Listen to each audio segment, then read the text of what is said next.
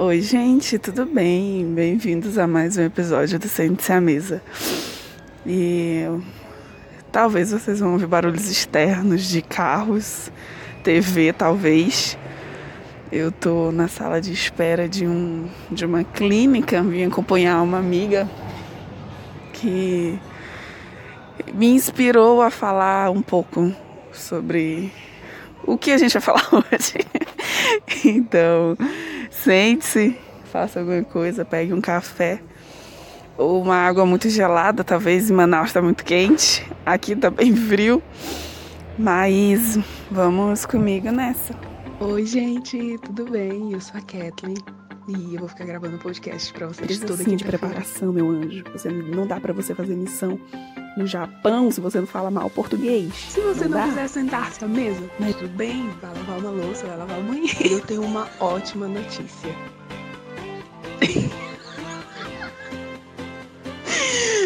Próximo. Então, é, essa é minha amiga, ela fez uma cirurgia, ela retirou o útero recentemente, mais ou menos 16, 17 dias. E dois dias depois ela fez coisas que o médico disse para ela não fazer. Eu lembro de ter brigado com ela e falado, menina, pelo amor de Deus, tu sabe que isso pode dar um problema sem volta. Ela falou, capaz, guria, não, né, né, né. Falei, tá bom. Quando foi semana passada, já vi ela fazendo as mesmas coisas que ela não poderia fazer. Detalhe, ela já é uma mulher, tem 38 anos. E um, quando foi hoje, ela falou: Kathleen, vamos comigo no médico, porque eu tenho certeza que os meus pontos estouraram. Eu tô com infecção, nananã, nananã, nananã. Falei: Meu Deus. E cá estou eu na sala de espera. Ela entrou ali para fazer o exame rápido. Tá, Kathleen, o que é que isso tem a ver com tudo, com a vida? É que a gente sabe o que a gente pode, a gente sabe o que a gente não pode fazer. Quando a gente está passando por um problema, por uma coisa ruim, a gente sempre sabe o que tem que ser feito, né? As pessoas, quando vêm falar alguma coisa pra gente, a gente fala: Pois é, eu sei que eu tenho que fazer isso. Aí fica aquela dúvida no ar: se sabe por que é que não faz? Se sabe o certo, por que não faz o certo? Eu prefere ir pelo caminho é, é, errado, prefere ir pelo, pelo, pelo duvidoso. Eu confesso que ela, né? Confesso que eu sou um pouco assim. De ver o caminho errado, sabe? Parece que tem uma tendência a fazer as coisas erradas. A ir pelo caminho errado. Ah, detalhe, eu tô de máscara. Então se tiver alguma coisa estranha na minha voz, é a máscara. Enfim, eu tenho essa tendência grande mesmo de olhar os dois caminhos do bem e do mal e preferir o mal. É incrível isso. Mas eu não, eu não sei dar um nome para isso, sabe, gente? Eu acredito que nós deveríamos ser mais responsáveis com as consequências. Nós sabemos que a consequência de uma coisa ruim vai ser uma, uma, consequência, uma consequência ruim. Não vai ser uma consequência boa, é impossível. Mas o que, que é que na maioria das vezes a gente prefere?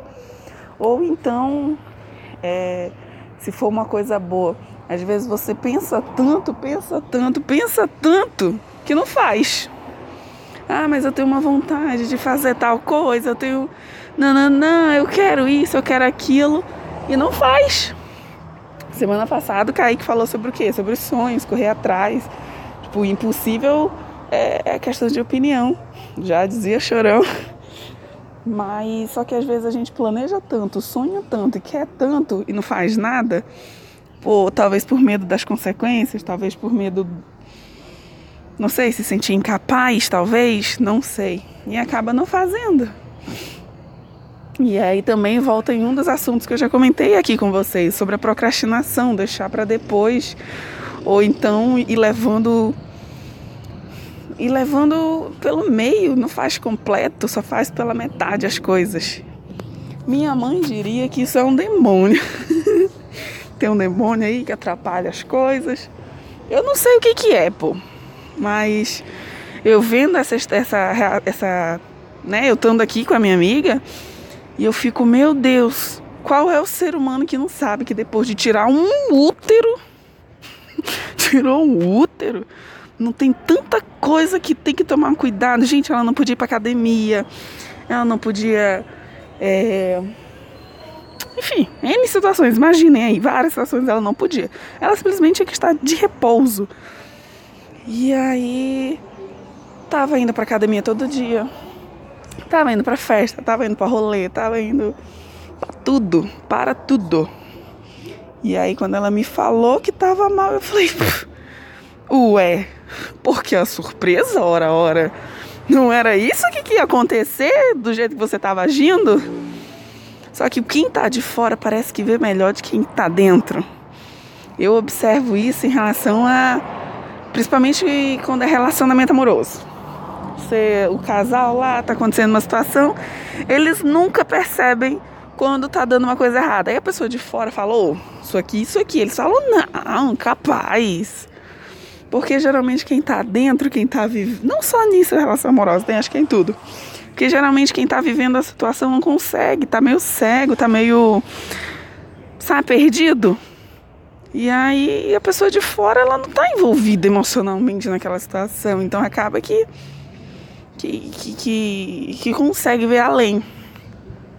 Então, ah, acho que comentei agora sobre relacionamento. Eu tô num caso que eu não sei definir o que que é, que eu sei que se eu continuar indo nesse caminho, vai dar errado. Vai dar errado, eu posso sofrer, eu posso me machucar, a outra pessoa também pode se machucar. E eu sei disso. Aí vocês me perguntam, tá, você vai sentar para conversar e resolver? Não, não vou não. Por que não?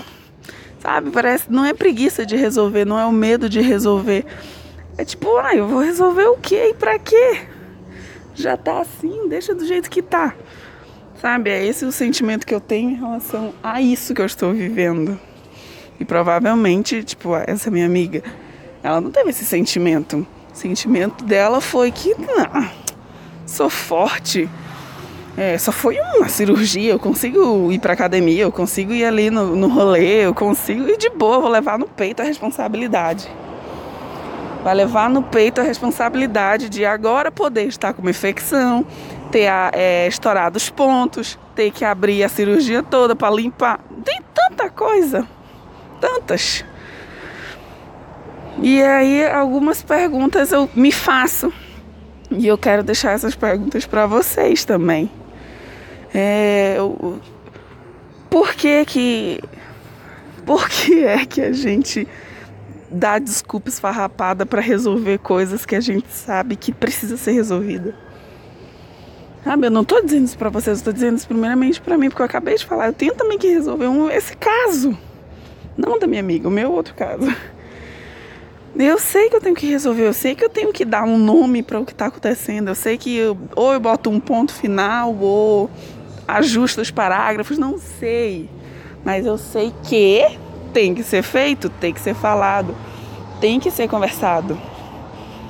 E por que é que a gente fica dando desculpinha esfarrapada de hum, não, ah, deixa, pra quê?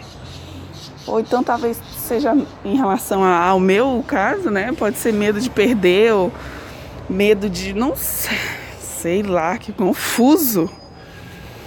Outra pergunta é, por que é que a gente defrauda nós mesmos, sabe? A gente sabe a solução, a gente sabe o caminho, a gente sabe a reta que tem que seguir e não e vai por outro caminho contrário, sabe? Eu de verdade, se você não é esse tipo de pessoa, parabéns. Verdade, se você é aquela pessoa que se tem para resolver, resolve na hora tem que conversar, conversa na hora e não, não consegue é, é, ficar sem resolver a situação, mano, meus parabéns, me ensina a ser assim também. me manda uma mensagem falando, Kathleen, faz assim, que eu vou me ajustar a isso. Mas o que é que a gente tem deixado para resolver amanhã? O que é que a gente tem deixado para pro depois. Hoje eu estava conversando com o Kaique de uma situação que aconteceu comigo três anos atrás. E ele falou: Tu sabe que antes de morrer, tu tem que chegar e pedir perdão nessa pessoa, né? E aí eu olhei e falei: Tá, mas já tá resolvida a situação. Já passou três anos, eu não odeio ele, ele não me odeia. Já tá tudo bem para mim, tá tudo bem para ele. Não precisa ter, não tem o que ser resolvido. Os três anos que se passou, já resolveu sozinho. Sabe? O tempo curou, o tempo resolveu, o tempo levou. Só que foi o que o Kaique falou. Não, antes de morrer você tem que pedir perdão, sim. Não pro fato de você se sentir mais ou menos perdoada, não, porque sabe quando faltou? Faltou é só essa chavezinha do conversar com a pessoa e só limpar tudo. Realmente, eu e essas, essas pessoas, a gente não tem mais nada o que se resolver. Não tenho mais nada contra, não, pelo contrário, até falei, falei, não, eu tenho sentimentos maravilhosos por ele que ele é um. Ele é muito legal. Mas, né, entretanto, não, não tem que ter uma, uma aproximação, mas tem que ter essa conversa de: poxa, me perdoa, eu errei muito com você. Eu sei que você não sente mais, eu sei que você tá de boa, eu sei que você amadureceu tanto quanto eu, mas me perdoa. E aí eu fiquei com isso na cabeça. E é verdade, e é real. E muitas vezes a gente faz isso. Ah, ou então a gente joga pro tempo, pro tempo uma responsabilidade que é nossa. Eu não joguei, é, foi esse meu caso com esse menino que eu tô falando, foi uma caso à parte. Não foi ah, eu, o tempo vai curar. Não, realmente eu tive que dar o tempo para poder resolver, porque não, não ia dar para resolver com conversa e com as próprias mãos, sabe? Mãos, com as próprias mãos. E é uma breve reflexão que eu, que eu queria deixar para vocês. Não é muita coisa, não é uma coisa muito é, nova, não é novo isso. Mas é que esse caso com a minha amiga que me fez refletir muito sobre isso, que Parece que a gente só para e só percebe quando tá no buraco. No buraco. Porque ela poderia ter evitado isso facilmente. Era para hoje, ela tá voltando à rotina dela de na academia, de rolê, de né, fazer as coisas que ela gosta de fazer, voltar ao trabalho, mas não. Ela preferiu voltar três dias depois no quarto dia que ela tinha feito, ela já estava saindo, já estava né, fazendo as coisas ali do da, da dia a dia, da rotina, esquecendo que aquilo poderia, poderia não, isso certamente traria uma consequência para ela. Não foi diferente. Trouxe a consequência, uma consequência dolorosa, uma consequência cara, uma consequência que né? A gente estava planejando um feriado 7 de setembro maravilhoso, íamos para a praia, íamos. Meu Deus, tava lindo os projetos. E aí quando ela falou que tava com esse problema, eu falei, primeira coisa que eu pensei, bem egoísta, né? Primeira coisa que eu pensei, eu falei, putz, feriado. Vamos arranjar outro rolê feriado. Mas é isso, gente. Não, se você tem alguma coisa para resolver, resolva. Se você tem alguém para conversar, converse. Se você tem que alinhar pontos, alinhe. É, se você não tem, é, se, se você não pode fazer uma coisa, não faz.